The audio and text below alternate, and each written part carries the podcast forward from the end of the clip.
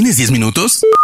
Tienes tiempo para Spoiler News. Todo lo que pasó y todo lo que va a pasar en el cine y la televisión. Tu dosis semanal de noticias, rumores e información imperdible sobre la industria del entretenimiento. Spoiler News. Damas y caballeros, ¿cómo están? Sean ustedes bienvenidos a las Spoiler News de Spoiler Time, las noticias más importantes de cine y series en Internet. Mi nombre es Andrés y comenzamos. Spoiler News. Daniel Craig ya tiene tiempo avisando que No Time to Die será su última cinta como James Bond por lo que Universal ya se encuentra en búsqueda de una nueva opción para el espía británico. Ahora, al parecer, según fuentes de Euro Weekly, ya habrían encontrado un sucesor en Tom Hardy, actor de Venom y Peaky Blinders. A pesar de que solo son rumores por ahora, también parece ser una de esas campañas de marketing para poder ver cómo reacciona el público y los fans ante una posible contratación. En línea, esta decisión ya ha sido alabada por muchos, así que solo queda que Universal haga su jugada. Tras publicar accidentalmente una foto íntima en su Instagram, Chris Evans habló para Tamron Hall Show y agradeció a los fans por el apoyo recibido. Fue un fin de semana extraño, pero con una lección aprendida. Son cosas que pasan, es vergonzoso, pero debes afrontarlo y recibir los golpes. Yo diría que fue fantástico como mis fanáticos de verdad me apoyaron, fue algo bastante lindo. Gracias a todas las personas que actuaron con respeto ante lo sucedido. Debemos de terminar con esta mala cultura, sean o no celebridades, todos merecemos respeto, dijo el actor. Después de cintas como Bohemian Rhapsody y Rocketman, y del futuro estreno de historias biográficas como la de Elvis Presley y Bob Dylan, Universal Pictures se apunta en esta tendencia, pues desarrollará una cinta sobre Madonna. Pero quizás lo más importante de la noticia no sea en sí eso, sino que sería la misma intérprete de Like a Virgin quien dirigiría el proyecto con un guion escrito a cuatro manos por ella también, junto a Diablo Cody, guionista de Juno. Por lo que si bien Madonna no actuará, seguro que estará supervisando la búsqueda de la actriz que la interpretará en la pantalla grande.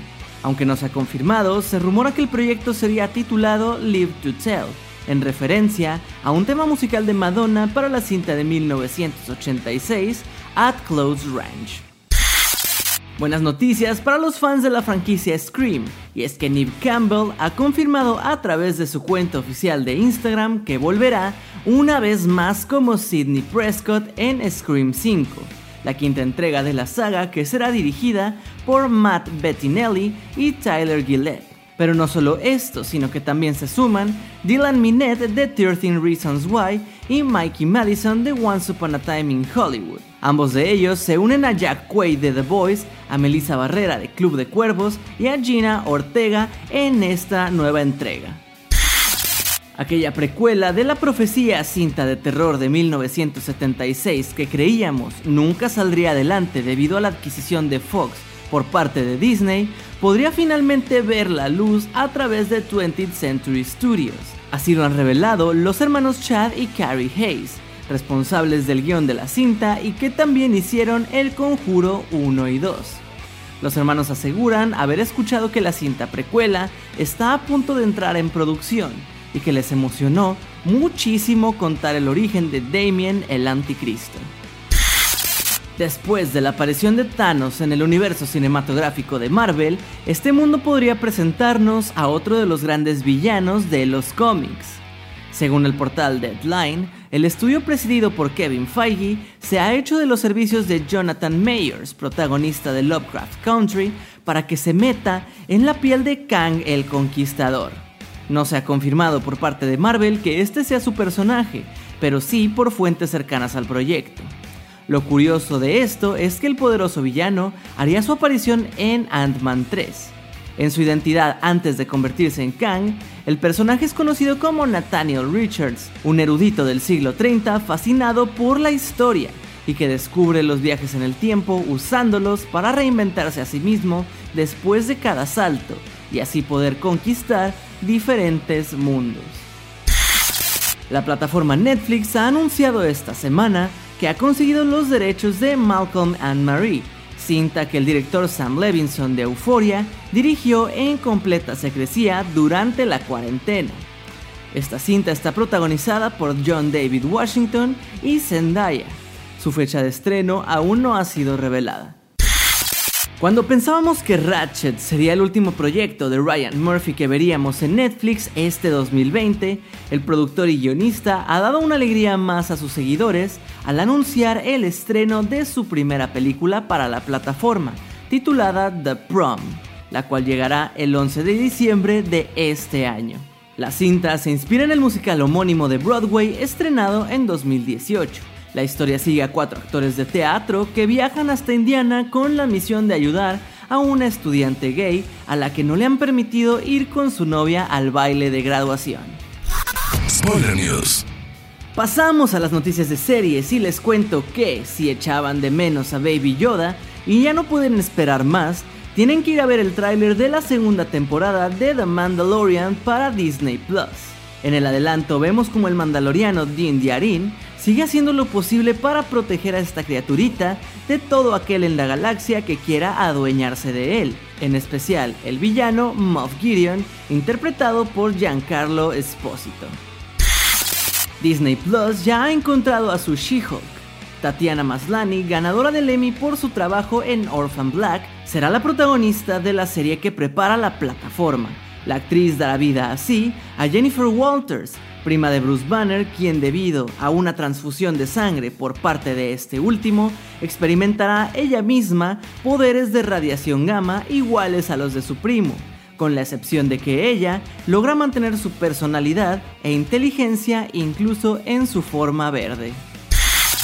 Raised by Wolves, serie creada, escrita y dirigida por Ridley Scott, ha renovado por una segunda temporada. HBO Max ha decidido otorgarle una nueva entrega al exitoso proyecto. La ficción se ambienta en una tierra asolada por una guerra con la religión como principal motivo. Se centra en dos androides y en su deber de cuidar a un grupo de niños. Pero cuando un grupo de humanos llega al lugar en que se refugian, se darán cuenta que es difícil cambiar las creencias de la humanidad. La serie es protagonizada por Travis Fimmel, a quien vimos en Vikings como Ragnar Lodbrok, y quien se había dado una pequeña pausa de la actuación. Los seguidores de Doom Patrol pueden estar tranquilos, ya que la serie se ha renovado por una tercera entrega. Tras dos partes, la ficción, escrita por Jeremy Carver de Supernatural, continuará con más episodios como secuela de la temporada 2 de la historia de este peculiar equipo de superhéroes. Aunque ya se había anunciado que el episodio musical de Lucifer tendría lugar en la quinta temporada, será hasta la segunda parte de esta quinta entrega donde podremos disfrutar de él. Sin embargo, el protagonista de la serie, Tom Ellis, publicó un pequeño avance en su cuenta oficial de Twitter. En el clip podemos ver a Chloe Decker, Dan Espinosa y Ella López, quienes se encuentran en el fondo cuando Lucifer escucha un sonido que le resulta familiar. En ese momento se levanta para mirar a su alrededor, cuando se da cuenta que todos los que lo rodean comienzan a entonar Another One Bites the Dust de Queen. Spoiler News. Hermoso público, esas fueron las noticias de cine y series más importantes de esta semana. No se olviden de seguir a Spoiler Time en todas nuestras redes sociales y a mí personalmente me pueden encontrar como Andrés Addiction. No me queda más que agradecerles y nos escuchamos en el próximo Spoiler News. Chao. Termina Spoiler News y comienzas la semana informado. Te esperamos el próximo lunes a primera hora para ponerte al día en menos de 10 minutos. Spoiler News.